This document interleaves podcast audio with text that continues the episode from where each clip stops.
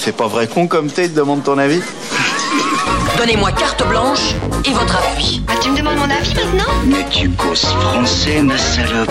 Je ne le cause pas, je le parle. Mais vous m'aviez donné carte blanche. C'est ma raison de plus pour faire attention. Quel bordel que la chronologie des médias.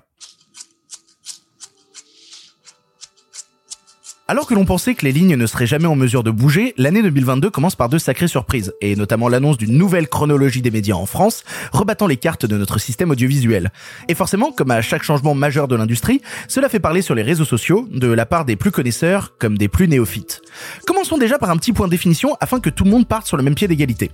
La chronologie des médias en France est un accord signé entre les différentes parties de l'industrie cinématographique, établissant un calendrier précis sur les différents instants de la vie d'un film. Elle est dès qu'un long métrage sort en salle et à partir de là, ça déroule. Quand est-ce que le film peut sortir en physique et en VOD Quand est-ce que Canal+, premier financeur du cinéma français, peut le diffuser? Quand est-ce que les autres chaînes de télé peuvent le diffuser à leur tour? Et surtout, quand est-ce que les plateformes de SVOD, Netflix, Prime Video et même Disney+, peuvent l'ajouter au catalogue de leur plateforme? Ce qu'il faut bien comprendre, c'est que ce système est ancien, établi à la base lorsque Canal+ a commencé à participer activement au fonctionnement du cinéma, et aussi lorsqu'on débarquait dans les maisons les fameux lecteurs de VHS. Elle n'a jamais cessé d'évoluer, de se mettre à jour, notamment avec l'avènement d'internet et des services en ligne, mais restait encore un espace à la marge, les plateformes de SVOD. Les principales étant tenues par des géants américains, ceux-ci étaient forcément à la marge de notre système, car rarement impliqués dans le financement de celui-ci, avec une fenêtre qui ne se débloquait qu'au bout de 3 ans, soit 36 mois. Et 36 mois dans un monde où a existé la pandémie, les phénomènes intensifs de mondialisation et l'invention du téléchargement illégal et des VPN, cela perdait de plus en plus de sens. Comment expliquer au grand public qui veut tout tout de suite que euh, bah, celui-ci doit attendre pour voir tel film sur Disney+, quand tous les autres pays l'ont, car il faut préserver la santé de notre cinéma français. Cela demande de penser au global, aux différents métiers en jeu, l'équilibre culturel d'une nation leader dans le cinéma en Europe. Et bien que certains en soient parfaitement capables, d'autres ont un raisonnement beaucoup plus binaire. Je veux voir tel film, je peux pas, donc le système français est nul. Mais ce n'est pas le cas. Ou du moins, ça n'est plus vraiment le cas. Avec l'arrivée du décret SMAD, obligeant les plateformes américaines à investir une partie de leur chiffre d'affaires fait sur le territoire français dans de la création culturelle française, ce qui, soyons honnêtes, tombe sous le sens, hein, c'est de l'argent issu du porte-monnaie français, pourquoi servirait-il exclusivement au système américain? Eh bien Disney et Netflix et consorts sont devenus petit à petit, ou sont sur le point de devenir, des membres actifs du financement cinématographique français. Ils n'ont donc plus à rester à la marge et leur fenêtre doit être réaménagée. Oui, c'est évident. Mais c'est pas si évident pour Canal+. En effet, comment expliquer à l'actionnaire majoritaire du cinéma français que les plateformes américaines vont grappiller un peu sur son terrain quand celui-ci donne le plus? Il faut donc aussi changer la fenêtre de Canal+. Oui, mais comment changer la fenêtre de Canal+ sans détruire complètement le marché de la VOD payante et le marché du physique, qui n'ont déjà que 4 mois d'exclusivité avant que ça retombe chez Canal? Et comment réussir d'autant plus à concilier tout ça avec les envies américaines, qui rêvent d'un système libéral où tout est permis, où Netflix pourrait être en salle et en ligne en même temps, ce que les salles françaises refusent, et où Disney+ négocierait elle-même par exemple une fenêtre de 45 jours d'exclusivité pour la salle, pour ensuite tout balancer du côté de Disney+, détruisant donc tous les marchés intermédiaires. Vous comprenez donc avec tout ce merdier et les têtes de mules qui le dirigent que rien ne pouvait bouger facilement. Et pourtant, ils y sont arrivés.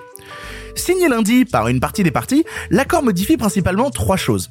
Petit 1, la fenêtre de Canal+, passe de 8 mois à 6 mois, réduisant donc de moitié la fenêtre du physique et de la VOD à l'achat, mais allant de pair avec la promesse de Canal+, d'augmenter de 50 millions par an son investissement dans le cinéma français. D'accord.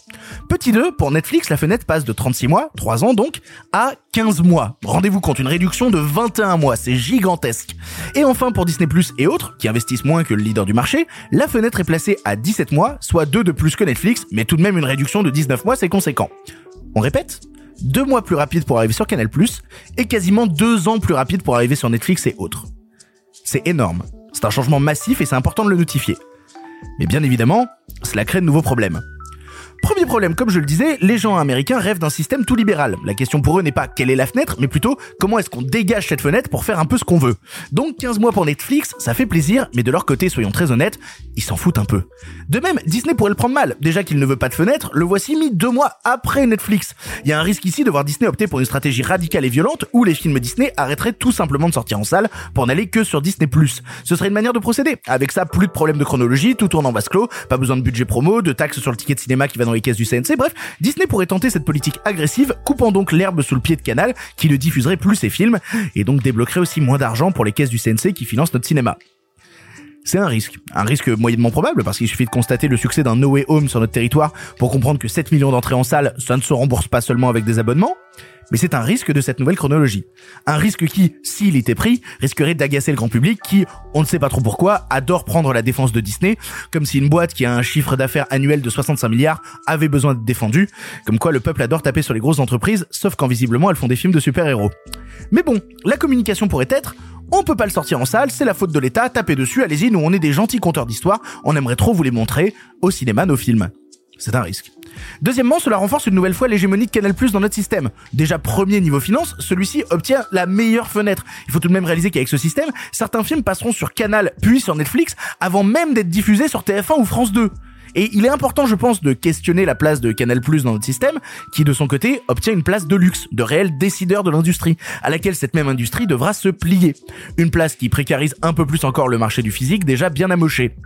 C'est un peu miser tous ses jetons sur le même cheval. Et si celui-ci décide de boiter, on risque d'avoir l'air fin.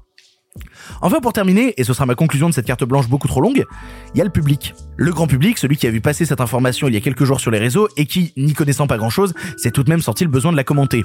Il n'y a pas de mal à ça, il est important de commenter, mais, pour la plupart, les commentaires étaient teintés d'une certaine ironie. On pouvait voir des 15 euh, mois c'est beaucoup trop long, ou pourquoi Disney peut pas faire comme les États-Unis, ou même en plus, tout ça pour sauver le cinéma français alors que le cinéma français c'est nul. Alors que l'accord est historique, certaines personnes semblent déjà le refuser sans même l'expérimenter, sans même réaliser le temps qu'il a fallu pour produire un texte accepté par tous les partis, ou du moins toléré par une partie des partis. Il est un signe que la France et son industrie décident de tendre la main au futur et d'essayer de se mettre à la page, tout en conservant l'exception culturelle française, celle qui nous est tant enviée et qui permet la véritable diversité du cinéma français. Alors oui, cela crée de nouveaux problèmes sur lesquels il faut d'ores et déjà réfléchir. Mais ces problèmes n'étaient-ils pas déjà existants? Plus qu'une avancée, certes pour certains, n'est-ce pas aussi un pas de côté qui évite de s'attaquer aux véritables problèmes de fond? Encore une fois, certaines des décisions ne restent-elles pas incompréhensibles, tant pour les connaisseurs que les néophytes, ou encore même pour les plateformes et les chaînes de télé? Sujet épineux, complexe, qui ne peut au final pas se résumer à un commentaire. Une chose est seulement sûre, après le temps des cadeaux vient le temps de l'éducation, et Dieu sait qu'il va falloir encore beaucoup, beaucoup expliquer. Pour écouter d'autres éditos des membres de Pardon le cinéma, rendez-vous chaque vendredi dans les épisodes classiques ou le lundi en diffusion indépendante.